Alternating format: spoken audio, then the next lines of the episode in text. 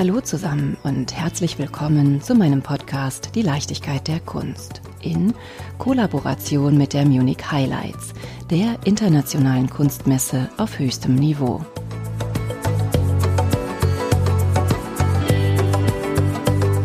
Diese Folge widmen wir dem Thema Kunst und Kommerz, Mode und Fotografie. Doch wie lässt sich Mode und Kommerz mit Kunst auf höchstem Niveau einen? Schließen sich Kunst und Kommerz nicht sogar aus? Oder gehört die Modefotografie schon lange in den Kanon der hohen Künste? Richten wir doch unseren Fokus zur Klärung auf die Geschichte der Modefotografie, lassen dabei ikonografische Bilder auf uns wirken und finden heraus, welche Künstler und Designer inspirierende Synergien eingingen.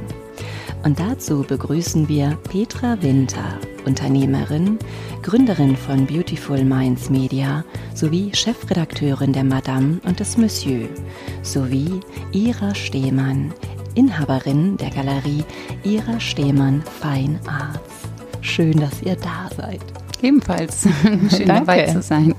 Bevor ich euch weiter vorstelle, bin ich natürlich gespannt, eure Geschichte zu hören. Bitte stellt euch doch mal vor. Liebe Petra, magst du beginnen? Sehr, sehr gerne. Du hast ja schon viel erzählt über mich. Ja, ich mache das jetzt seit äh, mehr als zehn Jahren, diesen Job bei Madame. Davor war ich Chefredakteurin der Cosmopolitan und äh, habe auch schon viel für Zeitungen gearbeitet und geschrieben. Ja, zur Kunst bin ich wie die berühmte Jungfrau zum Kinde gekommen. Kunst spielt bei Madame eine große Rolle. Das heißt, ich habe mich da natürlich eingearbeitet, gehe viel auf Kunstmessen, spreche natürlich viel mit Künstlerinnen und Künstlern. Wir haben meistens große Features in der Madame zu dem Thema, zu diesem ganzen Themenkomplex. Und natürlich, wie du ja auch gesagt hast, ist Mode ja auch eine Kunstform. Es ist einerseits ein Handwerk, andererseits aber natürlich auch eine Kunst, je nachdem, wie weit man es treibt. Haute Couture ist natürlich ja die höchste Form, wie der Name schon sagt, der Mode ja, es ist einfach ein, ein Themengebiet, das mir auch persönlich sehr, sehr viel gibt. Ich gehe nicht nur auf Kunstmessen, um da zu networken, sondern natürlich mir die ja eben ganz neuen Werke der zeitgenössischen Künstler anzuschauen, mit denen zu sprechen. Das ist ein großes Privileg, so empfinde ich das in meiner Arbeit, für meine Arbeit, weil natürlich von der Kunst ausgehend, von der bildenden Kunst ausgehend ja auch ganz viele andere Themen befruchtet werden. Wie bist du denn als Kind zur Kunst gekommen? Gab es da schon Berührungspunkte? Ja, schon. Also meine Mutter ist sehr kunstaffin, eher in musikalischer Richtung. Also wir, also ich habe zwei Geschwister, waren alle angehalten dazu, Musikinstrumente zu erlernen. Ich habe das auch besonders gern gemacht, habe Orgel gespielt, Kirchenorgel und dann auch noch Cello in einem Orchester, in einem Quartett. Also ich bin da in die Musik so reingewachsen, Theater. Wir haben uns sehr viel Shakespeare angeschaut. Ich bin in der Nähe von Bremen groß geworden. Da gibt es die Bremer Shakespeare Company. Das hat mir besonders besonders gefallen, weil es eben nicht so ein steifes Theater war, sondern à la Shakespeare kamen die Schauspieler dann auch in den Zuschauerraum. Das hat mir immer besonders gut gefallen, also diese Lebendigkeit der Kunst. Und klar, natürlich sind wir auch auf unseren Reisen in das ein oder andere Museum geschleift worden, sagt man sicher als Kind. Mich hat immer Kunst im Raum interessiert. Was heißt das? Ich bin immer besonders gerne nach Italien gefahren, habe mir vor allem Rom, Florenz, die typischen Städte sehr, sehr gern angeschaut. Und da ich auch sehr religiös aufgewachsen bin, also im katholischen Glauben, war es immer dann ein besonderes Vergnügen, auch die Kirchen von innen zu sehen und gerade die Kirchenkunst, die ja eine große Auftraggeberin, die Kirche ist der Kunst. Also ich würde behaupten, Michelangelo wäre nicht zu dem geworden, geworden ist, wenn es die Kirche nicht gegeben hätte als Geldgeber, als Mäzen, eben auch für ganz, ganz viele große Künstler. Und die Mode, seit wann spielt die eine Rolle? Auch schon als Jugendliche? Natürlich. Also ich meine, welches Mädchen, welche junge Frau findet es nicht irgendwie schön, sich, sich schön anzuziehen, sich schön zu kleiden? Ich habe auch als Schülerin schon in, im Einzelhandel, also in der Mode, wenn man so will, etwas entfernt natürlich gearbeitet, habe da ausgeholfen in ja damals angesagten Stores in meiner Heimatstadt. Mode ja, hat mich immer fasziniert, weil sie so transformierend ist. Ne? Man kann sich je nach Stimmung, je nach Figur, je nach Geldbeutel logischerweise auch so kleiden, dass es auch so ein Uplifting ist. Ne? Also dass es einem gute Laune macht, gute Stimmung macht. Ich finde, wenn man sich schön anzieht, und das hat eben dann in dem Moment nichts mit dem Geldbeutel zu tun, zeigt man auch seinen Respekt gegenüber der Umwelt und tut sich selber was Gutes. Wann hast du gemerkt, du möchtest jetzt in den journalistischen Bereich reingehen? Das ging sehr, sehr früh los. Also ich habe schon immer sehr gerne geschrieben. Deutsch war mein Leistungskurs, Deutsch und Latein. Und deswegen habe ich schon immer sehr gerne, äh, egal was, also Lyrik, genauso. Ich habe jetzt nicht selber Gedichte geschrieben, aber ich habe selber gerne Gedichte gelesen. Ich habe äh, schon immer sehr, sehr viel gelesen, auch heute noch. Ich lese so 50, 60 Bücher im Jahr. Und dieses Schreiben, das, da war ich zehn, elf, zwölf, wo ich gedacht habe, Mensch, mein erstes Schulpraktikum, das muss ich unbedingt bei einer Zeitung machen, haben es dann damals auch in einer der Münsterländischen Tageszeitung in Kloppenburg, wo ich aufgewachsen bin, gemacht. Und mein liebster Bereich war natürlich die Redaktion. Ich war dann auch im Vertrieb, im Anzeigenverkauf und so weiter und so fort und wusste sofort, das will ich machen, auch wenn es damals natürlich kleine Aufträge waren, die ich da bekommen habe, kleine Texte, die ich schreibe schreiben durfte, aber schon mit meinem Namen dazu und darunter. Und das hat mir sehr gefallen. Einerseits diese Kreativität, andererseits der Kontakt zu sehr vielen unterschiedlichen Menschen und dieser Zugang zu allem. Ne? Also man kann ja als Journalist wirklich fast jeden fragen, ob man ihn oder sie mal interviewen kann. Und wenn man fürs richtige Medium arbeitet, sagen die meisten auch ja. Also den Papst habe ich bisher noch nicht geknackt. den hatte ich auch schon in meiner Anfrage. Aber ansonsten gibt's da kaum Schranken, kaum Barrieren. Menschen sind meistens, das hat auch mal mit Eitelkeit zu tun, aber reden natürlich gerne über das, was sie gern tun und ich schreibe gerne darüber. Und wann hast du festgestellt, dass du gerne über die Mode schreiben würdest? Ja, das kam eben mit der Madame. Die Cosmopolitan ist ja eine klassische Frauenzeitschrift mit sehr, sehr vielen Themen, die ich auch sehr gerne gemacht habe. Aber die Madame ist natürlich in erster Linie mal ein Modetitel, ein Fashion-Magazin. Und da, ähnlich wie mit der Kunst, habe ich mich natürlich auch, ja, didaktischer und intensiver und auch nicht nur praktisch, sondern theoretischer mit der Mode auseinandergesetzt. Und das hat mir sehr gefallen. Das ist natürlich ein wahnsinnig schöner Bereich. Also viele sagen, gerade in Deutschland, das ist ja immer so ah, Mode, das ist so was Oberflächliches und so, ne? Ich immer, nee, das ist in Oberfläche liegt Schönheit und unter dieser Oberfläche ist ja auch Schönheit. Ne? Es hat ja nichts nur damit zu tun, dass man irgendwie gedankenlos ist und sich irgendwie einfach mal teure Sachen kauft oder so, sondern es ist ja auch ganz viel Ausdruck einer Persönlichkeit und Wertschätzung auch von Handwerk. Das soll jetzt meine Überleitung sein zu dir, liebe Ira. Schön, dass du da bist. Bitte stell dich doch auch einmal vor. Ich bin Rheinländerin. Ja, ich auch. Und ich habe in den 80er Jahren an der European Business School in Österreich-Winkel im Rheingau BWL studiert. Und zum großen Entsetzen meines Vaters bin ich dann der Materie nicht treu geblieben, sondern habe stattdessen beschlossen, nach London zu ziehen, um dort Kunstgeschichte zu studieren. Das war meine schönste Studienzeit überhaupt. Ich habe sie dann in München fortgesetzt. Nach dem Studium habe ich dann angefangen bei Ketterer Kunst als Assistentin des alten Herrn Ketterer, Wolfgang Ketterer, zu arbeiten. Habe dort viel gelernt und eine ganz wichtige Sache, die mich wirklich geprägt hat. Ich habe verstanden, dass es wichtig ist, einen Bereich zu finden, eine Nische zu finden. Wolfgang Ketterer hatte den deutschen Expressionismus als sein Spezialgebiet reklamiert und erzählte mir dann, dass er bei Kokoschka war im Studio und durch die Schubladen geschaut hat. Und dann habe ich mir überlegt, ich muss auch meine Nische finden, habe mich dann selbstständig gemacht, bin nach New York und habe dort eine Ausstellung mit Bildern von William Klein gesehen im International Center for Photography. Und habe gedacht, wow, ich möchte mindestens zwei Arbeiten kaufen aus dieser Ausstellung und habe mich dann auf die Suche gemacht nach dem Galeristen, der William Klein vertritt, Howard Greenberg, der unglaublich generös war und meine funkelnden Augen gesehen hat und meine Leidenschaft und hat gesagt, You can stay in the gallery how long you wish, no problem at all. Come back as often as you want. Ich habe zwei Arbeiten gekauft, bin mit diesen Arbeiten nach München geflogen und meine Freundinnen und Freunde wollten diese Arbeiten kaufen und damit war meine Geschäftsidee geboren, nämlich der Kunsthandel mit Fotografie. Ich habe dann in den 90er Jahren eine Firma gegründet, ein Kunstberatungsunternehmen, habe dann Kunstkonzepte entwickelt für Banken, Versicherungen. Ich war ja in der Lage, PowerPoint-Präsentationen zu schreiben und ich wusste auch, dass es um Kosten-Nutzen-Abwägungen geht und man kaufte mir auch ab, dass ich Projekte managen kann und auch budgetkonform arbeiten kann.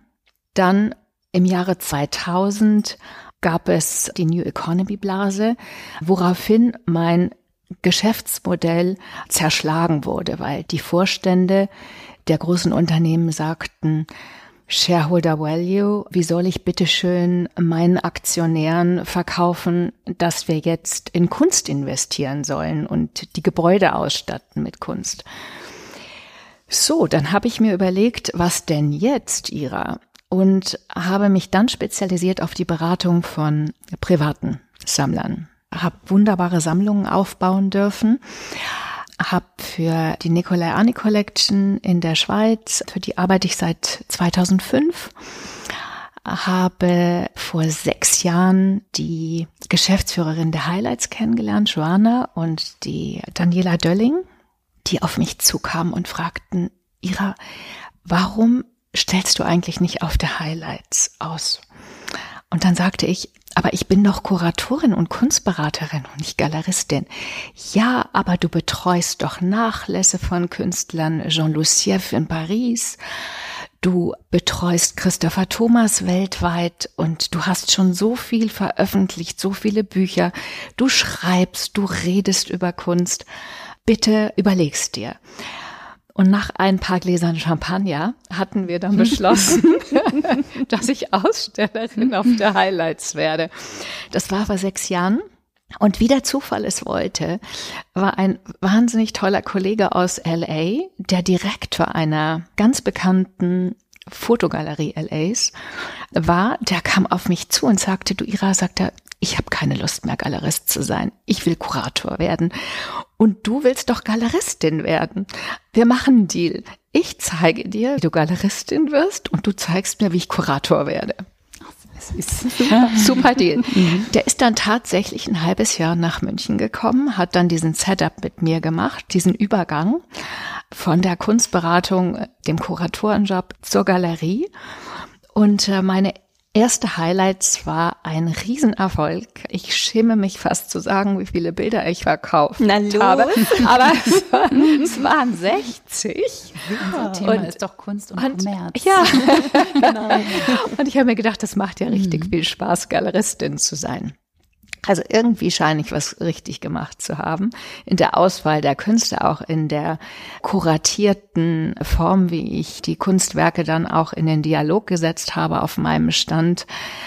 Ich mache mir immer sehr viel Gedanken, welche Nachbarschaften ich wähle und ja, und seit drei Jahren habe ich meinen eigenen Galerieraum in der Prinzregentenstraße.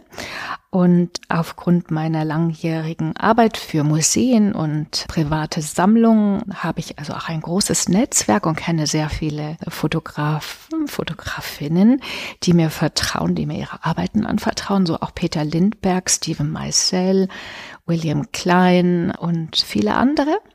Und ich bin einfach wahnsinnig glücklich und stehe jeden Tag auf und sag mir, was für eine unglaubliches Privileg ich habe, das zu tun, was mir so unglaublich viel Spaß macht. Also wäre ich eine bedeutende Fotografin, dann würde ich mich auch sofort dir anvertrauen. Aber du hast eben erzählt, du kommst aus dem Rheinland und dann hast du einen Hopser gemacht. Wie wurdest du denn in deiner Kindheit durch die Kunst geprägt? Ja, mein Vater war Jazzer. Mein Vater hat Klarinette und Saxophon gespielt. Und über die Musik bin ich zur Kunst gekommen. Was für eine schöne Verbindung hier gerade mhm. zwischen euch. ja, und ich habe viele Monate im Jahr in Italien verbracht mit meiner Mutter. Noch eine schöne Verbindung. und ich bin auch nach dem Abitur mit meinem Lancia, mit meinem kleinen Lancia, bin ich nach Florenz gefahren und habe dort ein sogenanntes Gap Year gemacht und war ein Jahr in Florenz und habe da die Offizien und Ach, äh, viele andere Museen brauchen, ne? Dafür, rauf und rauf, sehen, rauf ja. und runter, ja. Mhm. ja. Gibt es ein Werk, was dich besonders begeistert hat damals? Ja, also ich habe mich ganz früh verliebt in den Garten der Lüste von Hieronymus Bosch. Das fand ich so unglaublich, dass ein Werk des 15. Jahrhunderts so surreal ist und so vielschichtig und so erzählerisch. Das ist bis heute eines meiner absoluten Favoriten. Wenn wir aus dem 15. Jahrhundert ins 21. Jahrhundert springen. Wir widmen uns heute dem Thema Mode, Fotografie, Kommerz, Kunst. Wer von euch beiden kann mir denn die Geschichte der Modefotografie erklären? Die Modefotografie in Europa, würde ich behaupten, ist seit eigentlich erst seit den 1990er Jahren auf dem Bildschirm auch der Museen gelangt. Es wurden Ausstellungen gezeigt mit berühmten Fotografen, Fotografinnen. In Amerika war das zuvor ganz anders. Da hat das Museum for Modern Art in New York in den 20er Jahren mit einem berühmten Kurator schon begonnen, Fotografieausstellungen zu zeigen. Die Fotografiegeschichte, es gibt Vorläufer im 19. Jahrhundert, allen voran die sogenannte Carte de Visite, wurde 1854 von Disterie erfunden. Das muss man sich vorstellen. Das sind Fotografien in der Größe einer Visitenkarte. Jedermann ging zum Fotografen, ließ sich fotografieren und hatte dann so eine Visitenkarte, die er ins Familienalbum einordnen konnte. Die hat man dann auch in der Familie oder an Freunde verteilt. Und da war man natürlich auch abgebildet mit Kleidung. Ja, man könnte, ja, man könnte eigentlich sagen, das ist der Vorläufer der mhm. Modefotografie. Es gab Berühmtheiten in modischer Kleidung mit Accessoires und die wurden auch nachgefragt. Also es gab die kommerzielle Seite ja, die ja bei der Modefotografie auch ausschlaggebend ist, ja, die Mode zu bewerben in Form des Bildes und zum Verkauf. Und äh, das würde ich sagen, ist der Vorläufer im 19. Jahrhundert. Dann zu Beginn des 20. Jahrhunderts haben wir in den Modezeitschriften wie der Vogue oder Harper's Bazaar eigentlich nur Modeillustrationen. Die Modefotografie kommt dann Ende der 1910er Jahre ins Spiel. Und die Modeillustration wird dann abgelöst Anfang der 1930er Jahre mit der Farbfotografie. Da war es also möglich, Farbe abzubilden. Wir haben in den frühen Zehner Jahren einen Adolphe Baron de Meyer, der sehr pikturalistisch fotografiert, also sehr malerisch. Seine Subjekte waren Frauen der Gesellschaft, Society Ladies, es waren Schauspielerinnen, die er sehr statisch fotografiert hat in sehr elaborierten Szenerien. Dann kommt Edward Steichen ins Spiel, der modernistisch fotografiert, will heißen reduzierter, klarer. Das war in den 20er Jahren. Dann kommen die, eigentlich die 20er, 30er Jahre dann mit George Heunigen Hühne und seinem Lover Horst P. Horst die dann sehr elegant in Studios fotografieren. Also es passiert alles im Studio und ist sehr klassizistisch. Lichtschatten spielt eine große Rolle.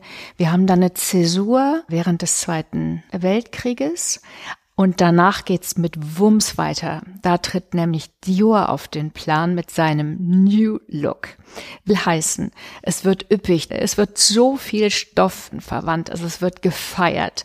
Die feminine Silhouette wird gefeiert. Und man tritt auf die Straße, ne? Das sind so die ersten Bilder, wo dann die eben Mode auf der ja. Straße, in Restaurants, in Cafés, in Hotels ja. äh, fotografiert wurde. Ja, ne? eine, ging nach draußen. Genau, das ist eine Eleganz, mhm. eine Anmut und ja, das sind dann die, die 50er Jahre. Die Geburtsstunde der Madame auch. Ja, 1952, ja.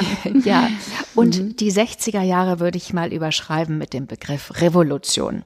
Mhm. Sexrevolution, die Erfindung der Pille. Dann die Jugendrevolution. Mhm. Die Models, die werden ja auf einmal androgyn. In den 50er Jahren waren die Models extrem elegant und waren auch weiblich. In den 60er Jahren dann werden die Models, zum einen werden sie zu Stars, äh, sie werden androgyn. Wenn man an Twiggy denkt, die einen flachen Busen hatte, einen flachen Po mhm, und ein ne? Mädchenhaft, mhm. genau. Dann Veruschka, Sheen Shrimpton, mhm. Penelope Tree. Wir haben die Erfindung des Space Age, die Weltraumfahrt, was sich dann auch Petra mhm. hier in der Paco Mode. Rabanne natürlich. Paco ne, Rabanne. Ne, der ja heute als Marke immer noch da ja, ist. Ja, also das ja. ist schon toll. Ja.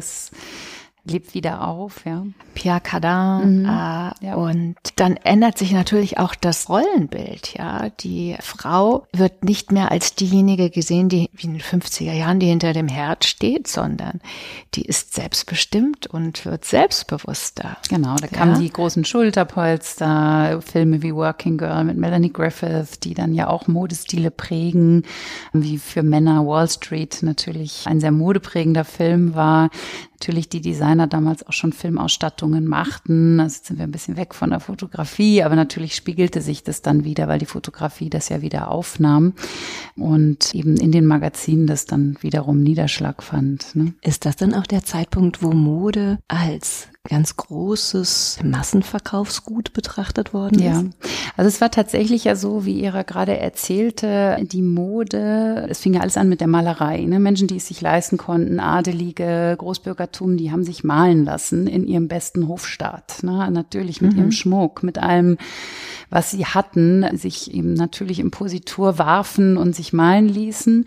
Und die erste, die frühe Fotografie war eigentlich eine Kopie dieser Malerei. Ne? Man hat sich eben inszeniert, mhm. war alles sehr mhm. steif, man hat sich hingesetzt, natürlich mit seinem besten Sonntagsanzug, dann später auch die bürgerlichen. Mhm. Wenn ich so Bilder meiner Großeltern, Urgroßeltern sehe, natürlich äh, hatten die kein Smartphone und haben 50.000 Bilder in einem Jahr fotografiert, sondern vielleicht fünf Bilder in einem Jahr. Ne? Und das war teuer, das war mhm. aufwendig. Und war natürlich alles so ein bisschen steif, weil man mhm. sich wirklich aufstellte, ne, in Position stellte. Und das Ganze hm, dann natürlich, ne, Ira hat es bereits gesagt, wurde dann immer selbstverständlicher, immer lockerer. Und in der Mode war es natürlich so, dass es ja auch äh, bis in die 40er Jahre hinein gar keine Designer in dem Sinne. Natürlich gab es schon eine Coco Chanel und es gab auch andere Designer, die aber haben Haute Couture gemacht, die haben Einzelstücke gemacht, die mhm. die Frauen einzeln anfertigen ließen. Marken gab es damals noch nicht. Ne? Das war alles erst so 30er, 40er Jahre ging das so los, dass Pret-à-Porter, also fertig zum Tragen, das Mode produziert wurde, die man sich eben von der Stange vielleicht leicht angepasst kaufen konnte und sowas wie Marken entstanden. Früher waren es mhm. Schneider, Näher, die hatten aber keine eigenen Namensetiketten quasi in ihre Mode reingemacht. Und als die Mode reproduzierbar wurde, war natürlich auch das große Geschäft der Magazine, ja. ne, weil die natürlich in so eine werbliche Position dann auch kamen und sagten, ja, wir zeigen das jetzt, damit es jemand anders genauso nachkaufen kann. Und das war was Neues. Das war eben so 30er, 40er und natürlich dann nach dem Krieg, nach dem Zweiten Weltkrieg ging es dann so richtig los, weil man ja auch nach dieser düsteren, dunklen Zeit das Leben feiern wollte, Schönheit feiern wollte. Und das war eben dann so die große Zeit der Pret-à-Porter, die dann mhm. auch nicht mehr ganz so teuer war. Yves Saint Laurent Rive Gauche. Rive Gauche ne? ja. ja. Der hat gesagt, ich mache nicht Rive Droite, das ist in Paris, das rechte Seine-Ufer waren die Adligen, die Reichen. Er hat gesagt, ich gehe auf die Rive Gauche, auf die linke, auf die Saint-Germain und so weiter, weil da sind die coolen Leute, ne, die ich einkleiden möchte. Und so ging das dann mit seiner Marke los ne, und hat ihn groß gemacht, weil er eben nicht dieses traditionelle Haute Couture, dieses leicht verstaubte gemacht hat, sondern weil er einfach gesagt hat, äh, Befreiung. Ne, ich, ich kleide die Frauen von heute ein, die wollen anders aussehen als ihre Mütter und ihre Großmütter. Die 70er Jahre. Mhm. Die 70er Jahre würde ich mal überschreiben mit Sex and Provocation. Hier denke ich also an Helmut Newton die Fetischisierung und die High Heels, der Pelz und die Frau, die nackt auf uns zuschreitet in High Heels. Und ich erinnere mich, ich war mit meinem Vater in der Newton Bar und die Fotografien von Helmut Newton hingen also an der Wand und mein Vater sagte, du sagte, also, das sind nackte Frauen, aber ich finde die überhaupt nicht erotisch. Die halten mich auf Distanz. Und er hat es wirklich beschrieben. Das war wirklich die Magie der Arbeit von Helmut Newton, nämlich Frauen nackt darzustellen, aber die Männer auf Distanz zu halten. Und das ist überhaupt, was Newton auszeichnet. Es ist das Verhandeln der Machtverhältnisse zwischen Mann und Frau. Und er kehrt die um. Also es gibt eine ganz bekannte Fotografie, die heißt Saint-Tropez. Da sitzt eine Frau breitbeinig auf einer Bank und ein athletischer Mann steht vor ihr. Und ganz klar, wer da der Boss ist, nämlich die Frau und nicht der Athlet, der vor ihr steht. Also das würde ich sagen. 70er Jahre dann natürlich Guy Baudin, der surrealistische Geschichten erzählt und Charles Jourdain dem Schuh zu seiner Bedeutung dabei trägt und einfach die Marke bekannt macht mit seinen farbig exklusiven Fotografien, auch toll gelayoutet in der französischen Vogue, nämlich doppelseitig. Die 80er Jahre, Ende der 80er Jahre würde ich überschreiben mit Natural Look oder Unfiltered. Das ist allen voran Peter Lindberg, der Erfinder des Supermodel-Phänomens mit Linda Evangelista, Christy Turlington, Tatjana Patitz, mhm. Naomi Campbell. Mhm. Und da geht es darum, diesen Glamour auch der Vorgänger, Big Hair, große Schmuckstücke, dann dicke Make-up-Schichten, all das wegzulassen, sondern die Models einfach natürlich sein zu lassen, ohne Make-up, das Haar einfach nur locker nach hinten gebunden. Und Peter hat sich nie für die Mode interessiert. Da ging es immer um das Porträt in der mhm. Modefotografie, um auch den Blick in die Seelen zu porträtieren denn der Models. Und sein bekanntestes Bild ist ja von 1988, die White Shirts. Anna Wintour hatte ihn eingeladen, für die amerikanische Vogue zu fotografieren und er hat der Moderedakteurin wohl gesagt, bringt mir weiße Hemden an den Strand von Santa Monica und die und die Models möchte ich haben. Und er hat das Foto dann gemacht und Anna Wintour hat gesagt, ja, aber das ist ja gar nicht Mode. Das können wir leider nicht abdrucken. Das können wir nicht bringen. Und daraufhin hat die britische Herausgeberin der Vogue gesagt, ja, ich bin dran, ja, ich mache das, ja. Und da muss ich sagen, die Briten waren 60er Jahre, Swinging London, The British Cool, mhm. ja. ja. Die waren die Briten einfach, waren schon immer weiter die, in der Mode bis heute. Ja, das versus USA. Ne? unglaublich, sagen, unglaublich. Also ja, wie hat denn die Madame darauf reagiert? 52 Erstveröffentlichung. Mhm. Also ja. gab es da ja auch die ein oder andere Dekade, die du beschreiben Absolut, könntest. absolut. Aber genau so, wie Ira es beschrieb. Natürlich hat die Madame nicht selber Mode gemacht, sondern ist den Designern, dem Zeitgeist gefolgt, als Zeitschrift, die man ja auch so schön übersetzen kann. Wir haben all das gezeigt. Also ich war ja damals noch nicht dabei. Aber äh, wenn man sich die alten Hefte so anschaut, dann ist es genau dieses Frauenbild, das sich ganz stark ändert von den 50er Jahren, natürlich bis heute, aber am krassesten sicherlich von den 1950er bis in die 1980er Jahre, als Frauen nicht mehr nur Hausfrau waren, Kindererzieherin, Partnerin des Mannes, die sich abends eben hübsch macht. Wenn man sich Werbungen von damals anschaut, da kriegt man ja die Krise heute als Frau. Na, sie wartet abends zu Hause in einem hübschen Kleid, hat den Kuchen fertig, das Abendessen fertig, die Kinder schon im Bett, damit der Mann ja keinen Stress mehr hat, wenn er von der Arbeit nach Hause kommt, ist schön geschminkt, hat lackierte Fingernägel. Also natürlich kann man das auch machen heute, aber das kann man als einziges Rollenverständnis ja nicht mehr propagieren heute und Gott sei Dank ja natürlich auch. Also die Madame folgte natürlich diesen Veränderungen und hatte natürlich immer wieder das auch gezeigt, war immer sehr eng auch an den Designern dran. Es gab äh, immer Bälle im Bayerischen Hof, Modebälle mit Oscar de la Renta und Giorgio Armani, der ja vor etwas über 40 Jahren äh, startete, sein Modeimperium. Es gab Fashion-Shows dazu. Man hat große eben Feste gefeiert. In München auch schon immer. München war damals die Stadt der Mode in Deutschland, bis dann das sich mehr Richtung Düsseldorf Düsseldorf und auch mal nach Berlin und wieder zurück verlagerte. Kommerziell gesehen ist München sicherlich auch immer noch die stärkste, ich sage jetzt mal Konsumentinnenstadt, was Mode angeht, im kommerziellen Sinne, aber in Messe technisch und wo kommen die Einkäufer hin, ist natürlich die Düsseldorfer Messe seit vielen, vielen Jahren schon sehr relevant. Aber man hat eben diesen deutschen Take auf die internationale Mode und das war sicher bisweilen auch so ein bisschen weniger flamboyant und vielleicht sogar ein bisschen spießiger, auch das, wenn man sich die Hefte so anschaut. Aber man hat natürlich eben als einziges in Deutschland gegründetes Modemagazin genau das gemacht, nämlich was will die deutsche Frau, wie weit ist auch die deutsche Frau oder die österreichische, die Schweizer, wir erscheinen ja im ganzen Dachmarkt und hat entsprechend der Zielgruppe natürlich gearbeitet.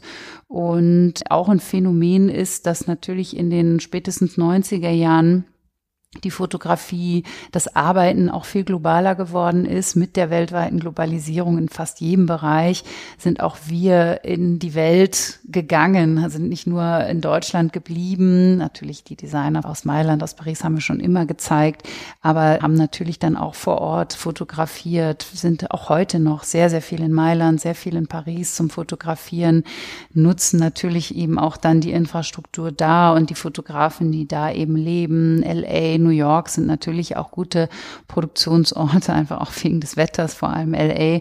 Und das, ja, was heißt, zahlt ein. Das macht natürlich so ein Heft, das heute wie selbstverständlich logischerweise im Kanon der anderen internationalen Modemagazine liegt, zu einer sehr relevanten Konkurrentin in diesem Markt, weil natürlich auch die Frau da wieder, die tickt halt heute so, die reist sehr viel, die guckt sich sehr viel an, die will natürlich nicht nur das Deutsche sehen. Und äh, es gibt ja leider Gottes, muss man auch dazu sagen, es gibt zwar sehr viele kleine deutsche Marken und Designer, es gibt aber nicht so viele internationale Marken mehr, die so relevant sind auf diesem Pret-à-Porter slash Haute Couture Level, die es vielleicht vor 20 bis 30 Jahren noch gab, mit Escada, mit Rena Lange, mit Jill Sander, die ja damals noch selber designte. Die Marke gibt's ja bis heute, aber eben natürlich nicht mehr in ihrem Hoheitsgebiet.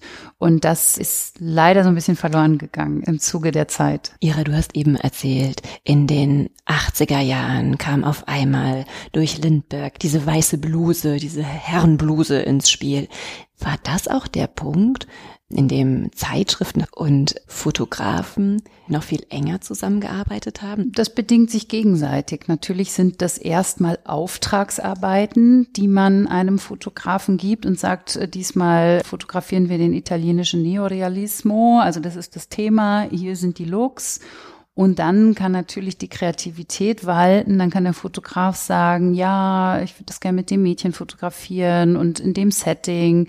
Es ist eine Gemeinschaftsarbeit natürlich auch eben des beispielsweise Madame Modechefs und einem Fotografen, die arbeiten dann zusammen, die erarbeiten ein Moodboard, die entwerfen eine Idee und die muss natürlich ins Heft passen, in den Kontext passen, muss natürlich abwechslungsreich sein. Das heißt, es ist immer so ein bisschen eine Mischung aus Kunst und Kommerz. Ne? Das ist der Auftrag. Wir wollen das so zeigen. Wir sind das natürlich auch unseren Kunden, die großen Modemarken dieser Welt schuldig in Anführungsstrichen, dass wir auch ihre Mode so zeigen, dass man sie so gut sehen kann. Aber wir machen natürlich keine Werbekampagne. Das ist wieder was anderes. Ne? Wir regen an, wir inspirieren die Frauen, die das sehen, für sich das richtige Teil zu finden und das idealerweise eben auch nicht nur, natürlich nicht nur eine Marke zeigen, sondern alle Marken, die eben für uns so relevant sind, die schön sind, die wir auch für unsere Zielgruppe für richtig und wichtig erachten. Und dann kann aus dieser Modefotografie auch Kunst entstehen. Ne? Es gibt natürlich nicht so viele Bilder, es liegt in der Natur der Sache. Es gibt dann wenige Bilder, wenige Fotografen, die so exzellent sind, die so herausstechen, dass man sich diese Bilder auch 10, 20, 30, 50 Jahre später noch sehr gerne anschaut ja. und ins Museum hängt. Ja. Ne? Die vor allen Dingen dann auch neue Bildsprachen entwickelt haben. Ja. Darum geht's ja anders zu sein, ja. Und Modefotografie ist ein Spiegel der Zeit. Mhm. Sich was trauen, ne? Sich was also trauen. Genau, ja, wie Peter Standards Lindberg, ja. Der sagt, ich mache das jetzt anders, ja. Mhm. Bringt ja. mir weiße Hemden. Ja. Und einfach was wagen, riskieren. Mhm. Ja, oder auch Guy Bourdin. Und in den 50er, 60er Jahren waren wunderbare Artdirektoren. Brodowitsch für Harper's Bazaar und Alexander Liberman für Vogue. Und die haben wunderbare Kooperationen mit den Fotografen initiiert und haben den Fotografen einfach auch einen Freiraum den Rücken freigehalten. Auch eine Diana Vreeland, die Chefredakteurin in den 60er Jahren, die Empress of Fashion der Vogue, die hat ihre Fotografen an exotische Orte geschickt. Everton war einen Monat lang in Japan unterwegs. Also die Budgets waren riesig. Also da konnten die Fotografen auch noch aus dem Vollen schöpfen. Und Petra, da wirst du ein Liedchen von singen können. Das mhm. ist ja heute ganz anders Fall, ne? natürlich. Ne? Also das Thema, es kommt von zwei Seiten. Natürlich gibt es heute unendlich viel mehr Bilderquellen als damals. Ne? Nehmen wir die ganzen Social-Media-Kanäle, allen voran Instagram. Das heißt, es muss unglaublich viel produziert werden, um diesem Hunger auch gerecht zu werden. Instagram, wie wir alle wissen, ist ein Kanal, den jeder abonnieren kann und natürlich jedem folgen kann, ohne Geld zu zahlen. Wir kosten immer noch Geld. Ne? Unser Magazin kostet neun Euro und das muss man sich eben leisten wollen, das muss man sich leisten können. Klar, die Werbekunden, die natürlich einen Großteil unserer Einkommensquelle ausmachen, die hatten früher nur uns. Ne? Es gab nicht so viel anderes. Man hat nicht im Fernsehen geworben. Das war viel zu massenmäßig. Ne? Also natürlich geht man auch heute noch mit Chanel, mit Armani mit Dior in die großen Modemagazine, um dort zu werben, weil man natürlich auch das Umfeld entsprechend wertschätzt und passend empfindet. Anders als viele Fernsehsendungen, die viel zu breit sind, als dass man eben genau seine Zielgruppe treffen würde. Also das findet schon heute noch statt. Aber die Marken haben natürlich auch alle ihre eigenen Kanäle, alle ihre eigenen Bilder, Welten, die sie direkt an ihre Zielgruppe, direkt an ihre Kunden verschicken, die sie natürlich auch komplett unter Kontrolle haben im Sinne der Corporate Identity und der Corporate Optik. Und das führt dazu, dass uns natürlich ein Teil dieses Budgets mhm. entzogen wird, einerseits und andererseits aber auch der Druck für uns größer geworden ist, tatsächlich mehr zu produzieren, variantenreicher nochmal zu produzieren und das aber eigentlich mit weniger Budget. Da kneift es natürlich doppelt und das heißt logischerweise, wir könnten heute einen Evident nicht mehr vier Wochen nach Japan schicken, weil die haben ja dann auch noch Spesen verursacht äh, bis in den Himmel, sondern müssen da schon auch sehr effizient, heißt nicht nicht, dass es nicht trotzdem schön wird oder dass es nicht trotzdem besonders wird, aber klar, wenn jemand, ein Fotograf, zehn Tage Zeit hat für eine Modestrecke, kommt natürlich qualitativ meistens was anderes dabei heraus, als wenn er acht Stunden hat für 15 Looks. Ne? Ich fand diese Zeitreise eben so schön, die du gestartet hast. Wir haben jetzt in den 80ern aufgehört. Können wir mit den 90ern weitermachen? Also die 90er Jahre überschreiben wir mit dem Begriff Heroin Chic oder Anti-Glamour oder Trash-Ästhetik. Allen voran sind hier zu nennen Jürgen Teller, Wolfgang Tillmanns, Nigel Saffron, Nick Knight. Das sind Fotografen, die für ganz wichtige Avantgarde-Magazine wie Face und Dazed and Confused in London in den 90er Jahren fotografiert haben. Und das sind ungeschönte Bilder, das sind rohe Bilder, das sind provokative Bilder, man könnte sagen hässliche Bilder. Aber das war der Zeitgeist. Es ging darum, das tägliche Leben abzubilden, den sogenannten Jedermann, ja, und den Glamour einfach beiseite zu lassen, weil das war ehrlicher. Und da kommen wir dann zu einem Punkt, wo in der Werbung die Kunstfotografie vorherrscht. Ja, da ist es nicht mehr so sehr die Auftragsarbeit, sondern da ist es die Kunstfotografie. Klar, die Künstler sagen, was sie wollen und lassen sich nicht mehr gängeln und an die Hand nehmen von ihren Kunden, sondern die geben eigentlich den Ton an. Ja, aber genau, die Fotografen hatten wirklich freie Hand ja. und bis heute ist es ja. ja. eine Strömung, ne? Ja. Dass äh, man immer noch denkt, so, wow, die trauen sich ja was, ne? So manche Marken, ähm, weil sie eben immer noch eigentlich in dieser 90s-Ästhetik genau, drin sind. Genau, genau. Dann auch Corinne Day, die Kate Moss-Entdeckerin. Äh, die Kate Moss, das war Cover des Magazins The Face, die hat so einen Indianerschmuck auf dem Kopf und steht mit ihrer kleinen androgynen Figur, ich glaube sogar am Strand. Also Mhm. Das war eine, einfach eine andere, andere Ära, mhm. die da angebrochen ist. Haaren, komplett zerwuschelt im Bett. ja, und darauf kam dann die Obsession-Kampagne mit Kate Moss, mit der quasi nackten Kate Moss auf dem Sofa und Calvin Klein genau. ebenfalls. Ne? Genau. Also die haben dann eben genau diesen Raw-Schick, der durch die Modefotografie in die Welt gelangte, haben die natürlich gleich sich gekrallt und adaptiert für ihre Werbekampagnen, für den Verkauf logischerweise ihrer Produkte, weil auch das war ja der Zeitgeist. Also das hat man sich dann natürlich gleich zu eigen gemacht. Ja. Sag mal, die Madame, so ein hochwertiges, sehr, sehr elegantes Magazin. Wie war das denn, als dann auf einmal dieser Trash-Look mhm. aufkam? Also das ist tatsächlich so, wie man so im Business sagt, know your numbers, know your people. Und unsere Zielgruppe hat sicherlich davon einen, einen Touch mitbekommen und es auch ein Touch gut gefunden, aber nicht in dieser Radikalität. Und deswegen haben wir bei Madame auch immer, weil wir unsere Zielgruppe so gut kennen, das sind Frauen, die heute um die 47 Jahre alt sind im Durchschnitt. Es war damals auch schon so, also wir sind nicht älter, aber auch nicht jünger geworden über die vielen Jahrzehnte. Und die kann man schon auch mal provozieren, genauso wie man mit Kunst ja auch provozieren kann, um eine Diskussion anzuregen, um Nachdenken anzuregen, Reflexion anzuregen, aber äh, immer dosiert. Ne? Also wir sind nicht das richtige Magazin wie Days and Confused und, mhm. und The Face, die wirklich in your face, ne? Mhm. also einfach die diese Avantgarde mitgenommen haben und diese Avantgarde begeistert haben. Das war nie die Funktion der Madame. Also Avantgarde in Richtung Mode und was trägt man denn heute und wie zieht man das dann an, wie stylt man das?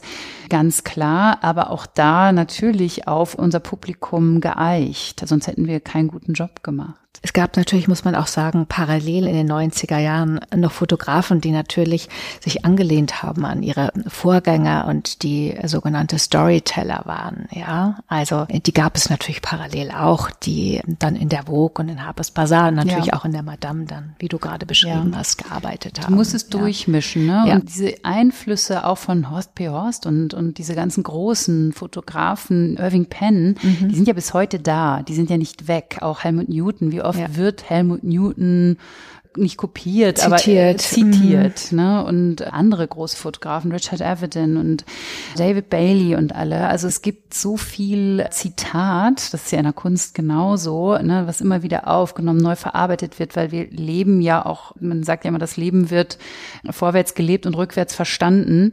Und so ist es genauso mit Kunst, mit Mode, Fotografie, mit dem, was wir da eben abbilden, das ist ja nicht weg. Ne? Und heute, wenn man sich Werbekampagnen anschaut, vor allem die Kampagnen, die immer so am Anfang der Fashion-Titel sind, da sieht man einmal alles. Da sieht man so Sarah Moon-artige Fotografie, mhm. die so in den Nullerjahren, 90er und Nullerjahren, mhm. also die ist jetzt auch schon eine, mhm. eine reife Dame, die in Paris lebt. Also dieses Blurry ist da, Paolo Roversi, mhm. ähm, solche Fotografen. Aber man sieht auch noch so, ich sag jetzt mal, steifere Inszenierungen Inszenierungen, die fast so die 30er, 40er Jahre mhm. zitieren. Man sieht Wolfgang Tillmanns, Jürgen Teller-artige Inszenierungen. Also das ist alles da und wird natürlich heute nochmal wieder neu interpretiert und man fragt sich, wo führt das eigentlich alles hin? Ne? Wer ja. setzt jetzt wieder diesen mhm. neuen Standard? Wer ist quasi die neue Avantgarde? Und ich glaube, es wird immer schwieriger. Ich weiß nicht, wie du das siehst, Ira, ja. ähm, da wirklich nochmal ganz neu, weil es ist so viel Provokation auch schon da gewesen ja. in den letzten Jahrzehnten, so viel technische Neuerungen. Ne? Natürlich ist das Thema Retusche ein ganz großes, was eben auch heute manche übertreiben es, manche lassen es komplett weg, weil sie eben sagen, lieber so 90s Ästhetik, ja. wo man wirklich auch die Pore noch sehen kann und die Sommersprosse ja. und die Muttermale, das ist retuschieren wir eben gar nicht weg. Es gab ja diese riesen Aufschrei-Zeiten mit Kate Winslet, die sagte, so sehe ich aber gar nicht aus, fotografiert für eine mhm. Lancôme-Kampagne und dann eigentlich tot retuschiert, die sich eben total werte dagegen. Also das sind alles natürlich mhm. Bewegungen und wieder Gegenbewegungen wie Strömungen. Ja. Ne? Mal geht's in die eine Richtung, mal geht's in die andere Richtung. Wie ging es in den Nullerjahren weiter? In den Nullerjahren, da haben wir natürlich das Enfant terrible Terry Richardson mit seinem Porn Chic. Dann jüngste Entwicklung, die Black Avantgarde, allen voran Tyler Mitchell der 2018 im Auftrag der amerikanischen Vogue Beyoncé abgelichtet hat fürs September-Issue.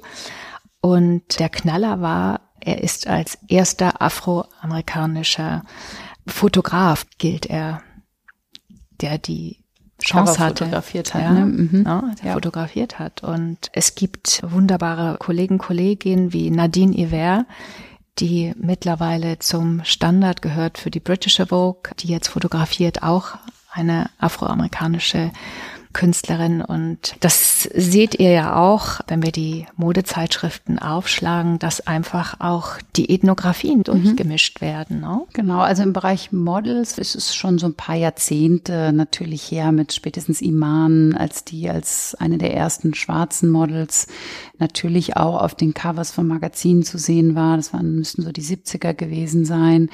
Naomi Campbell seit den späten 80er, 90er Jahren, die ja auch heute noch unschlagbar da ist, ne, die ja irgendwie um keinen Tag gealtert erscheint auch. Mhm. Das Thema Diversity ist eben im Modelbereich wie gesagt, schon länger da, bei den Fotografen ein etwas neueres Phänomen. Und es ist wirklich diese junge Riege, mhm. die, die ganz viel Platz einnimmt und sich jetzt wirklich auch das nimmt, ja, mhm. den Anspruch, auch eine Stimme zu haben und quasi ihre Sicht auf die Welt erzählt in den Fotografien. Und das finde ich extrem spannend. Mhm. Und in der letzten Dekade kann man da auch schon Strömungen erkennen?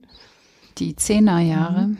Ja, ich würde sagen, das, das war. Das ist Mischmasch. Ne? Das ist Mischmasch. ja, das ist. Also ja, man ja, braucht ja manchmal auch so ein bisschen Distanz zu ja, den Dingen, um das dann mhm. zu erkennen. Ja. Und vielleicht ist es noch nicht lange genug her. Ja, was ich schon sehe mit dem Auftreten des Street Style, allen voran mit Scott Schumann, der ja seinen Blog The Sartorialist etabliert hat der in die Zentren der Mode gefahren ist, nach New York, nach Paris, London, Mailand und dort fotografiert hat, aller August Sander, nämlich die Artdirektoren, die Designer, aber auch vor allen Dingen die Leute auf der Straße, die einfach extravagant gekleidet waren. Und das sieht man auch in den Zeitschriften, mhm. den Street Style. Also das könnte man eigentlich mhm. sagen, dass ja. das in den. Es ist weniger die Fotografie an sich, genau. die neu ist, als die Objekte der Fotografie. Genau. Ne? Also die genau. Menschen, die drauf sind, genau. das, was sie tragen. Ja, und auch die Amateure, die, mhm. dann auch die Influencer, die Blogger, mhm. die jetzt als Fotografen agieren und das Bildmaterial liefern. Ja. ja, es ist natürlich die große Bewegung in Richtung Bewegtbild, ne, mhm. dass Mode nicht mehr alleine über, also ich rede immer von Pret-à-Porter slash Haute Couture, natürlich nicht von Massenmarktmode, also die inszenierte Mode, die wir in unseren Sphären so zeigen, dass die mehr so einen Street-Style-Charakter bekommen hat und natürlich auch viel über die Influencer in Richtung kleine Videos, diese ganzen Instagram Reels und nicht nur eben die, die schönen gestillten Fotografien, sondern dass der Konsument, die Konsumentin heute erwartet, dass das irgendwie auf allen Kanälen und mit den ja auch Bewegtbildinszenierungen stattfindet. Arbeitet ihr auch mit Influencern zusammen? Ich sage immer, wir sind selber Influencer. Wir sind viel professionellere Influencer als viele, die da draußen sich Influencer nennen. Es gibt natürlich auch besonders tolle Influencer, mit denen wir auch arbeiten im Sinne von, dass wir sie zeigen oder interviewen. Ich habe vor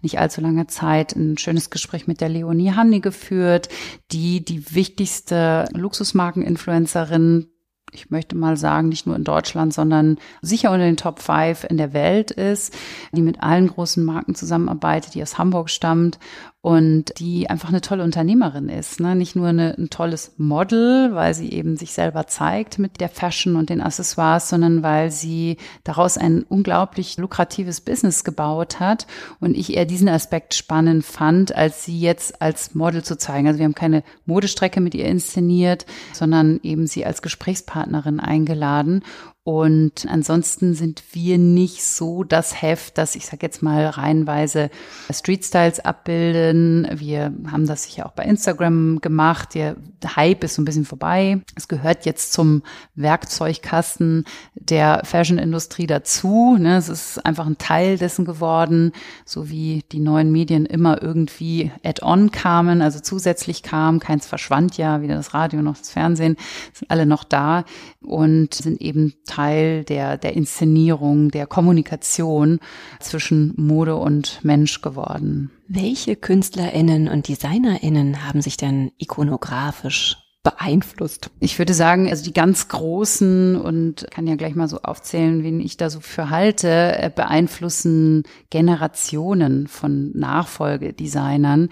Und ich denke, die erste, die einem da logischerweise immer einfällt, ist äh, Coco Chanel, die ja anfing, die Frau zu befreien von diesem starren Korsett, von diesem typisch weiblichen Kleidungsstücken, sondern die wirklich auch die Frauen in Anzüge gesteckt hat, die gesagt hat, auch die Frau in den 1920er, 30er Jahren, die will auch am Pferd sitzen und gut aussehen und nicht in so einem steifen Kostüm und die will sich gleichzeitig bewegen können. Die will nicht dieses luftabschnürende Korsett tragen. Die sieht auch gut aus, wenn sie ein Hängerchenkleid anhat. Das ist eine der großen, die bis heute Silhouetten prägen. Tweed. Ich trage heute eine Tweethose, die eben nicht von Chanel ist, aber Tweed ist ein, ein, Stoff, der war früher nur in der Männermode anzutreffen. Die hat also ganz viele Firsts, also ganz viele erste Schritte gemacht, die heute selbstverständlich Teil des Modevokabulars sind. Elsa Schiaparelli ist großartig. Ne? Ich habe jetzt zuletzt im Winter die Ausstellung im Musée des Arts Décoratifs gesehen in Paris. Mhm was die für Accessoires gemacht hat. Ne? Also auch die Kleidungsstücke, die Silhouetten. Natürlich hat man heute andere Möglichkeiten, andere Stoffe, andere Techniken. Also wenn man sich heute die Sachen anziehen würde, würde man wahrscheinlich sich auch nicht mehr so, so wahnsinnig gut darin fühlen. Aber sie sehen nach wie vor sensationell aus. Und der Daniel Roseberry, ihr nach, nach, nach Nachfolger, der nimmt schon sehr, sehr viel noch von ihrem Vokabular und interpretiert das natürlich mhm. auf seine Art und aufs Jahr 2023 und so weiter. Und es sind zwei Frauen, die mir als erstes einfallen. Ne? Und Dior, New Look, Ira, du sagtest mhm. das schon, die Silhouetten geprägt haben. Giorgio Armani, der ganz sicher vor allem für die Männermode, aber auch für die Frauenmode diese lockeren, leichten Silhouetten. Richard Gere in ein Offizier und Gentleman, der plötzlich plötzlich nicht mehr mit so steifen Polstern in Anzügen um die Ecke kam, sondern mit so ganz locker sitzenden, legeren Anzügen, die sensationell aussahen natürlich an ihm und jeder Mann wollte dann so aussehen.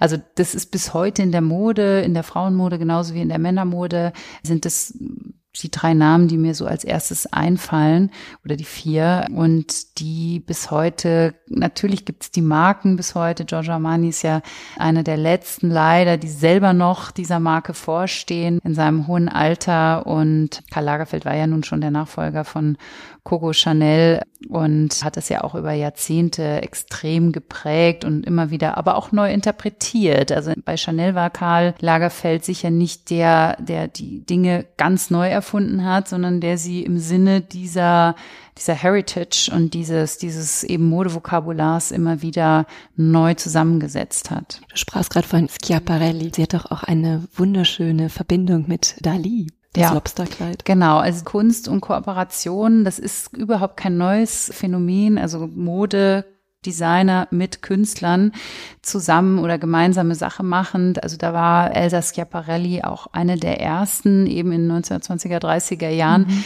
äh, bat ihren Freund Salvadore Dali Accessoires zu machen. Ne? Und die, auch die waren in dem Museum zu sehen. Das sind so diese Augen, ganz große Schmuckstücke, ausladende Ohrringe, Knöpfe. Er hat Knöpfe für sie gemacht. Das ist einfach mit so diesem Humor, den Dali als Surrealist hatte und das verbunden verbunden mit ihrem auch sehr spielerischen, leichten Angang an Mode, war das einfach die absolut perfekte Paarung. Welche von diesen Künstler-Designer-Verbindungen fallen euch noch ein? Also Yves Saint Laurent wunderbar, der sich inspirieren lässt von Piet Mondrian mit seinem Mondrian-Kleid oder Warhol, der ein großes Vorbild ist für Designer. Dann Georges Braque oder Picasso, den Yves Saint Laurent auch zitiert. Es gibt in der letzten Zeit mhm. besonders viele Kooperationen. Also Louis Vuitton macht es gerne. Die haben vor vielen Jahren schon angefangen, mit Murakami zusammenzuarbeiten. Der hat dann auf den Taschen seine, seine comicartigen Designs und Muster und Figuren eben gemacht und äh, Yayoi Kusama vor zehn Jahren schon mal, letztes Jahr das zweite Mal eine Riesenkooperation. Wenn man in die Großstädte kam, Paris, London, da war also dem auch gar kein Entkommen. Da hatten sie überlebensgroße Figuren von Yayoi Kusama so an die Flagship Stores dran gelehnt und natürlich die Schaufenster mit diesen Punkten, die sie ja immer macht, den Kürbissen. Das gab's eben jetzt zuletzt. Erwin Wurm hat den Store von Vuitton in Wien gestaltet mhm. mit seinen Arbeiten, Skulpturen, aber eben auch Bildern. Also das ist eine unglaublich fruchtbare Angelegenheit.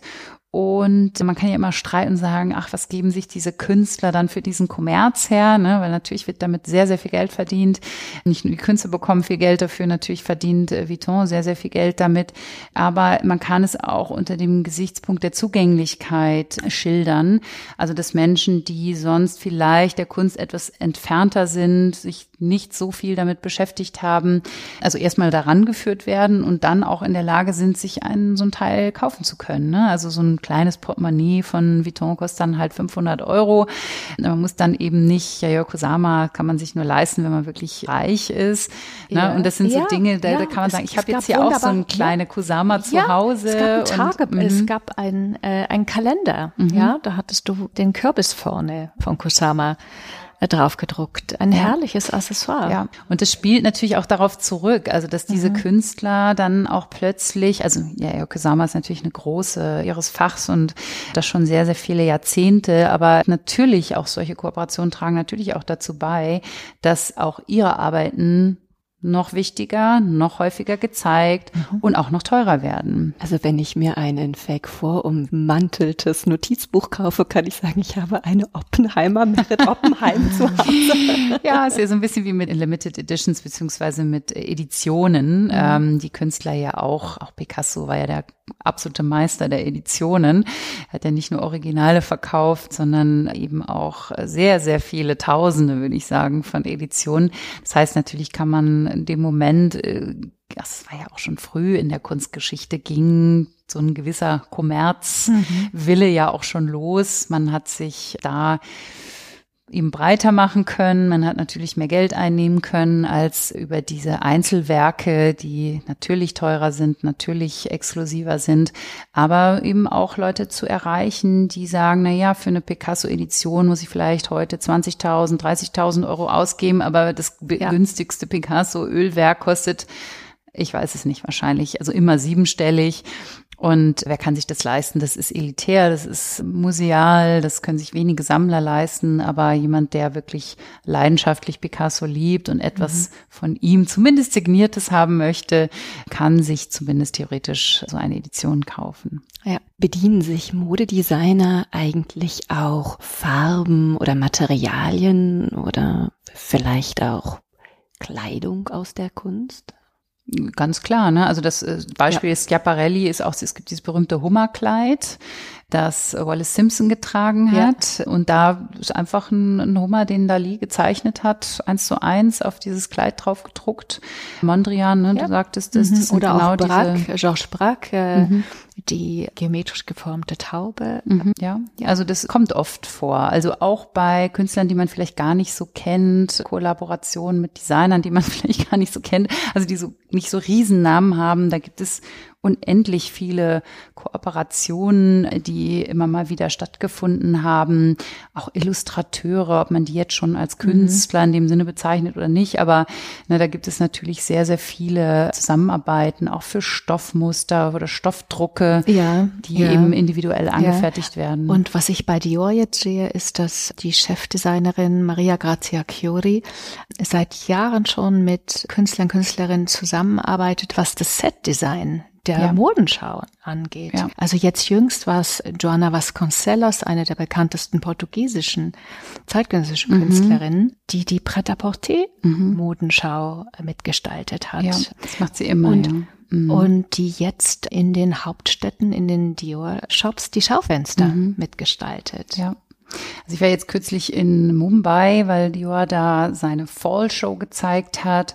Und die sind nach Indien gegangen, nicht nur, weil das ein sehr, sehr spannender neuer Markt ist, also neu ist was anderes, aber es gibt natürlich mit einem Durchschnittsalter, ich glaube, von 28 Jahren in Indien und über 1,5 Milliarden oder wie viel sind es jetzt? Indern ist es natürlich ein sehr, sehr großer, potenziell zu erobernder Markt für eine Marke wie Dior. Und deswegen Mumbai, aber nicht nur deswegen, sondern auch weil natürlich ein Großteil der sehr kostbaren Stickereien und Spitze und ähnliches direkt aus Mumbai stammen, nämlich aus Ateliers, Chanakya Ateliers heißen die, die haben wir auch besucht, haben auch da die Kreativdirektorin äh, kennengelernt und haben da viele Führungen bekommen. Und die wiederum arbeiten auch sehr viel mit Künstler KünstlerInnen zusammen, also auch mit einem indischen Künstler-Ehepaar, das da vorgestellt wurde, das wiederum die Vorlage lieferte, nicht nur für den Show-Hintergrund oder für die Show-Stage, sondern eben auch für Kleidungsstücke, für Drucke. Und das machen die wirklich exzellent, ja. Können denn auch ältere Werke als Vorlage dienen, um Mode entstehen zu lassen? Beispielsweise das Delphos-Kleid? Ja, also auch da fällt mir eine Kooperation von Vuitton ein, die nicht nur mit Jeff Koons, der ja immer noch, Gott sei Dank, ja auch lebt und ein zeitgenössischer Künstler ist, sondern eben auch eine, die Mona Lisa zeigte, die große Werke der Kunstgeschichte zeigte. Ich weiß nicht, wie viel Lizenzgebühr Vuitton dafür zahlen musste, um das wirklich auf die Taschen drucken zu dürfen. Delacroix war, glaube ich, noch dabei und ich kriege sie nicht mehr alle zusammen, aber es waren wirklich die großen Werke der, der Weltkunstgeschichte. Mhm. mhm. Und das ist möglich, klar, wenn der Nachlass, die Erben, die Museen, je nachdem, wer dann noch so die Rechte hat, weil ich bezweifle, dass Leonardo da Vinci noch einen, einen Nachlassverwalter hat, die bekommen natürlich dann das Geld auch dafür. Ne? Und wir wissen, dass die Arnaud, also der Inhaber von LVMH, also dem größten Luxuskonzern der Erde, aus Paris stammend, ein großer Förderer auch des Louvre ist. Das heißt, die Schauen finden natürlich auch oft im Louvre statt. Er hat dann sein eigenes Museum, die Fondation Vuitton im Bois de Boulogne in Paris. Auch da finden Schauen statt. Was ich besonders schön finde, es gibt eine Klanginstallation von Olafur Eliasson, die er gemacht hat für die Fondation. Das ist einfach wie so so, als würden so Klanghölzer zusammengeschlagen in so, in so ein bisschen so einem heiligen Raum. Und diese Klanginstallation wird so oft, es geht auch mitgenommen auf Reisen, beziehungsweise aber auch in den Louvre, wenn da die Show gezeigt wird, hörst du als Gast auch diese Klanginstallation. Das heißt, man ist schon so angekommen zu Hause, nicht nur visuell, sondern eben auch audiotechnisch. Und auch das trägt sowas wieder zu so einer ähm, höheren Instanz, die ja Mode auch, abgesehen von ich kleide mich oder ich kaufe Kleidung, ist Mode ja noch mal mehr. Ne? Das hat ja noch mal so eine, ähm, ja, eine andere Dimension, eine fast spirituelle Dimension kann sie ja fast haben. Und mit diesen Künstlerkooperationen hebt sich Mode logischerweise auch noch mal auf ein ganz anderes Level, bekommt noch mal einen zusätzlichen Daseinszweck oder einen Daseinssinn, möchte ich vielleicht besser sagen, als äh, wenn ich äh, über Kleidung spreche und Kleidung kaufe. Ne? Damit ist was ganz anderes gemeint. Es ist deswegen den Modeunternehmen so wichtig, Kunst zu präsentieren. Du sprachst gerade von Louis Vuitton, Prada mhm. fällt mir noch ein. Ja, Prada macht das auch sehr gut. Also die Miuccia Prada ist auch eine sehr große Kunstförderin. Sie hat ja die Fondazione Prada mhm. in Mailand. Sie unterstützt sehr oft Ausstellungen. Die haben auch noch einen Space in Venedig. Sie hat zum Beispiel eine ganz, ganz tolle Ausstellung als erstes gemacht, als die Fondation eröffnet wurde. Da haben die antike Skulpturen gezeigt, die restauriert wurden, so wie diese Skulpturen früher aussahen. Die waren nämlich ganz bunt bemalt. Mhm. Also das, was wir heute als Antike empfinden und diese klassische, schöne, Kunst, diese weißen Skulpturen, die wir so toll finden, die sahen früher nicht so aus. Ne? Die sahen vor 2000 Jahren oder zweieinhalbtausend Jahren, waren die einfach kunterbunt. Die waren als Abbild der Menschen und die wurden natürlich angemalt. Und das ist dann über die im Laufe der Jahrtausende natürlich verblasst.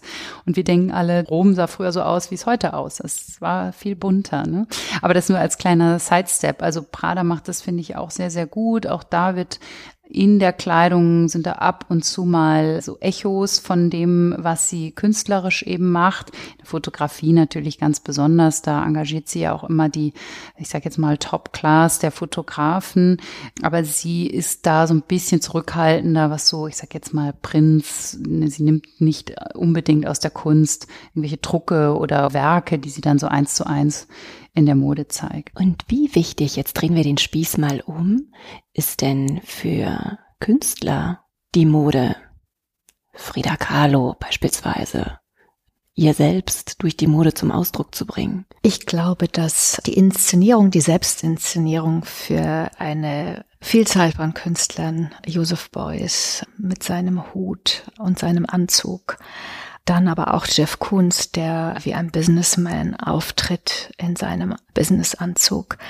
So verhält sich das, denke ich, auch bei Georgia O'Keeffe, die sich inszeniert hat mit ihren schwarzen Kleidern, die sehr minimalistisch, sehr einfach, ihren weißen Blusen. Also das war ja alles sehr monoton, was jetzt überhaupt nicht abwertend gemeint ist, aber es war sehr pur. Ja. Und das ist, denke ich, ein Teil auch der Selbstinszenierung. Mhm. Also und Abgrenzung. Ist, auch mhm. Mode hat ja auch diese Funktion, ja. ja. Dieser Bourdieu, der berühmte Philosoph, hat das gesagt, Distinktion, ja. Sich abgrenzen, sich unterscheiden von anderen, anders mhm. sein. Du kannst ja mit Mode, und da sind wir wieder bei dem Thema, Mode ist überhaupt nicht oberflächlich. Du kannst mit Mode, du kannst dich abgrenzen, du kannst deine Identität formen, ja. Mode ist so vielschichtig und damit spielen mhm. die Künstler, finde ich ganz wunderbar. Mhm. Du kannst beeinflussen, du mhm. kannst steuern. Ja. Im Business-Sprech würde man sagen, es ist markenbildend. Ne? Und das ist natürlich auch für Künstler extrem wichtig. Es gibt so viele und äh, na, wie man, natürlich zeigt man das über seine Arbeiten, dass man anders ist und dass man was Neues kreiert hat. Aber äh, auch das in Zeiten der Bilderstürme und der Videovielfalt ist es natürlich so, dass Künstler heute auch wirklich selber gefragt sind als Sprecher, als Anwälte, Anwältin ihrer Arbeiten. Und je besser man Künstler von einem anderen unterscheiden kann, so platt es klingt, desto besser ist es natürlich für die eigene Marke. Ne? Und es gibt unendlich viele unglaublich gute Künstler, die nie wirklich in Erscheinung treten, die total zurückhaltend sind. Gerhard Richter ist ja, glaube ich, ein ganz mhm. gutes Beispiel. Andere, die sich sehr inszeniert haben in der Geschichte, wie eben die erwähnte Frida Kahlo, die natürlich so ihren Look hatte, den ja. sie natürlich super kultiviert hat.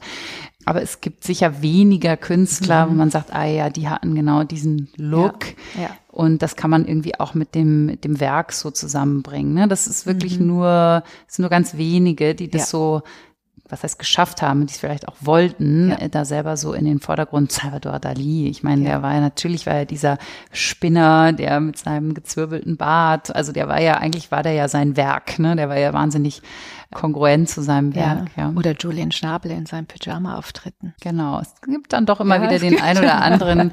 ne, Julius von Bismarck fällt mir noch ja. ein, ein deutscher Künstler, der viel so Installationen macht und so mit so einem langen Rauschebart, der oft selber auch Teil der Installation ist, die er macht oder Performance, die er macht. Marina Abramovic unglaublich großartige Performance-Künstlerin, die natürlich auch immer so ihren Look hat, die mit weit über 70 sehr, sehr viel dafür tut, sage ich jetzt mal neutral, dass sie einfach gut aussieht und ja auch einen bestimmten Look hat. Also das ist schon, der man auch gut Mode fotografieren kann, weil sie Freude daran hat. Ne? Die haben wir vor, in der Pandemie war das vor drei Jahren, haben wir sie mal auf der Münchner Staatsoperbühne inszeniert und da hat man auch gesehen, wie viel Spaß ihr das eben macht, sich da auch mit den Looks, das war überwiegend Givenchy, weil sie den Designer so gern mag und viel mit dem zusammenarbeitet, hat sie da getragen.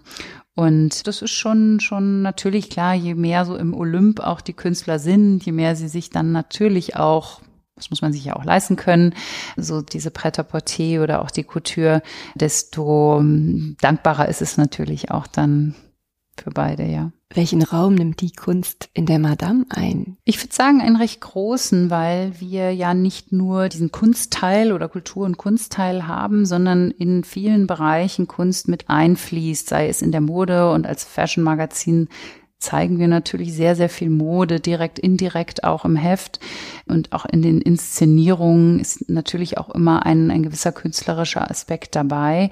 Wir haben eine Rubrik, der ist Kunstkammer, betreut von meiner lieben Kollegin Dr. Simone Herrmann, die auch Kunsthistorikerin ist und die einfach unvergleichlich eben so schaut, welche weiblichen Künstler es so in der Geschichte gab, völlig unterbewertet, völlig vergessen, teilweise, manche Namen kennt man natürlich, aber die so einen Push erlebt haben jetzt in den letzten Jahren am Kunstmarkt, die natürlich eine Tamara de Lempezka war schon immer bekannt, aber die Preise, die sind so in den letzten Jahren eigentlich extrem gestiegen. Eine Artemisia Gentileschi zum Beispiel, jetzt gerade porträtiert hat, eine Barockmalerin mit einem wahnsinnigen Schicksal. Ne? Also es liest sich dann einfach auch wie so ein Krimi. Die Rubrik liebe ich besonders und ganz klar zeitgenössische Kunst. Wir arbeiten eng mit PIN, deren Freunden der Pinakotheken zusammen. Wir sind Partner relativ vieler Kunstevents, also wo wir dann eben auch die Frauen treffen, die Madame lesen idealerweise und natürlich sich auch für Kunst interessieren und nicht nur die bildende Kunst im fast klassischen Sinne spielt natürlich eine Rolle, sondern auch natürlich Literatur und Film und Musik, ja auch verschiedene Kunstformen sind. Also insofern würde ich fast behaupten, dass 80 Prozent des Heftes in irgendeiner Form auch mit Kunst zu tun haben. Kunstevents, die Munich Highlights. Welche Rolle spielt die Munich Highlights für euch? Anfangs hast du, liebe Ira, ja schon gesagt, dass du dort seit sechs Jahren vertreten bist. Warum so gerne? Warum so gerne? Das ist eine Messe, die Boutique-Charakter hat. Sie ist extrem selektiv. Sie ist überschaubar, was ich für den Kunstkonsumenten so angenehm finde. Man kann sich dort einen wunderbaren Vormittag oder Nachmittag machen, ist nicht erschöpft, sondern geht beglückt raus, weil man hat nicht das Gefühl, dass man die Hälfte nicht gesehen hat. Und darüber hinaus finde ich das unglaublich spannend, dass die verschiedenen Kunstgattungen dort ganz konzentriert gezeigt werden. Will heißen Malerei im Dialog mit Fotografie, aber auch mit Design, auch mit Möbelkunst, mit Silberkunst. Das finde ich so spannend an der Highlights. Wenn wir von dir sehen? Von mir werdet ihr zwei unterschiedliche Präsentationen sehen. Es wird zum einen geben eine große Präsentation mit Arbeiten von Ron Galella, dem amerikanischen King of Paparazzi oder dem Godfather der Paparazzi-Fotografie, der in den 60er, 70er Jahren die Celebrities verfolgt hat.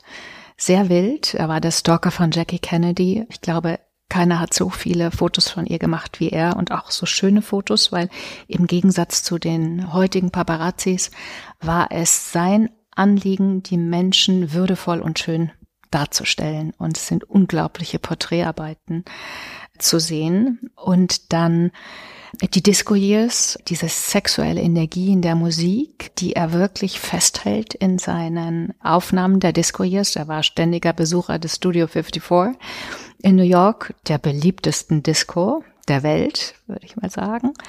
Und parallel dazu zeige ich in Kooperation mit Ludwig Beck ein Riesenschaufenster zum Thema Disco Years.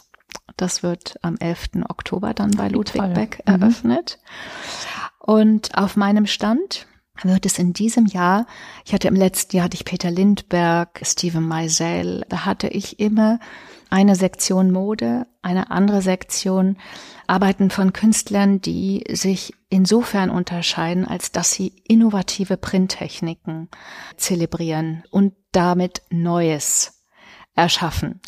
Weil mir geht es darum, Neues, Innovatives zu zeigen. Und in diesem Jahr habe ich beschlossen, dass ich mich nur auf diese innovativen Printtechniken. Ich habe einen neuen Künstler, Steffen Diemer, der zurückgeht 1850 gab es die sogenannten Ambrotypien. Das sind Unikate auf Schwarzglas in einer Kamera belichtet, die er dann auf japanische hunderte Jahre alte Stoffe präsentiert. Ja, und so suche ich wie so ein kleines Trüffelschnäuzchen nach Neuem, nach anderem. Und in diesem Jahr gehe ich mal weg von dieser sicheren Nummer Peter Lindberg und zeige Neues. Schön. Ach, das freut mich komme ich sehr gerne vorbei. Ja, mir gefällt auch dieses Wunderkammerprinzip sehr der Münchner Highlights. Es gibt es ja nicht so oft, äh, ne, wie Ira sagt, in dieser Konzentriertheit, aber auch in dieser Qualität gleichzeitig. Also ich finde es schon ganz toll, wer da eben alles zeigt und welche Arbeiten dabei sind. Mich interessieren dann auch, und, und das macht es dann wieder so zugänglich auch, mich interessieren dann auch so Sachen wie Schmuck und eben so mhm. Silberteeservice, die ich mir sehr gern anschaue. Und dann kann man ja wirklich auch mal überlegen, sich was zu kaufen, weil genau. so einen alten Bulgari-Ring, der ist dann durchaus erschwinglich. Ne? Der ist jetzt dann nicht utopisch teuer. Mir hat letztes Jahr Alex Katz so gefallen, den habe ich da gesehen. Also nicht den Alex Katz selbst, er lebt ja auch noch, Gott sei Dank, aber eben eine neue Arbeit von ihm. Ja, ich mag auch den Ort, die Location, die Münchner Residenz. Das ist so zentral, da kann man auch öfter mal vorbeischauen. Ne? Da muss man sich mhm. jetzt dann auch nicht nur zwei, drei Stunden mal alles schnell anschauen, sondern hat so eine Bandbreite. Timon Müller schön hat letztes Jahr junge Künstler ausgestellt, die sie so ein bisschen unter ihren Fittichen hat.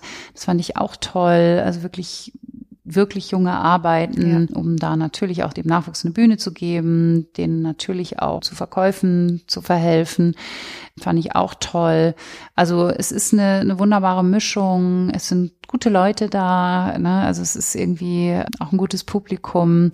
Deswegen finde ich es alles in allem eine wirklich gelungene Messe. Na, dann sehen wir mhm. uns doch an einem der Tage zwischen dem 18. und 22. Oktober dort wieder. Ganz, ganz herzlichen Dank, dass ihr euch hier so ausführlich Zeit genommen habt, um uns in dieses spannende Thema Fotografie, Mode, Kommerz und natürlich Kunst einzuführen. Vielen Dank. Sehr gern. Sehr gern. Vielen Dank dir.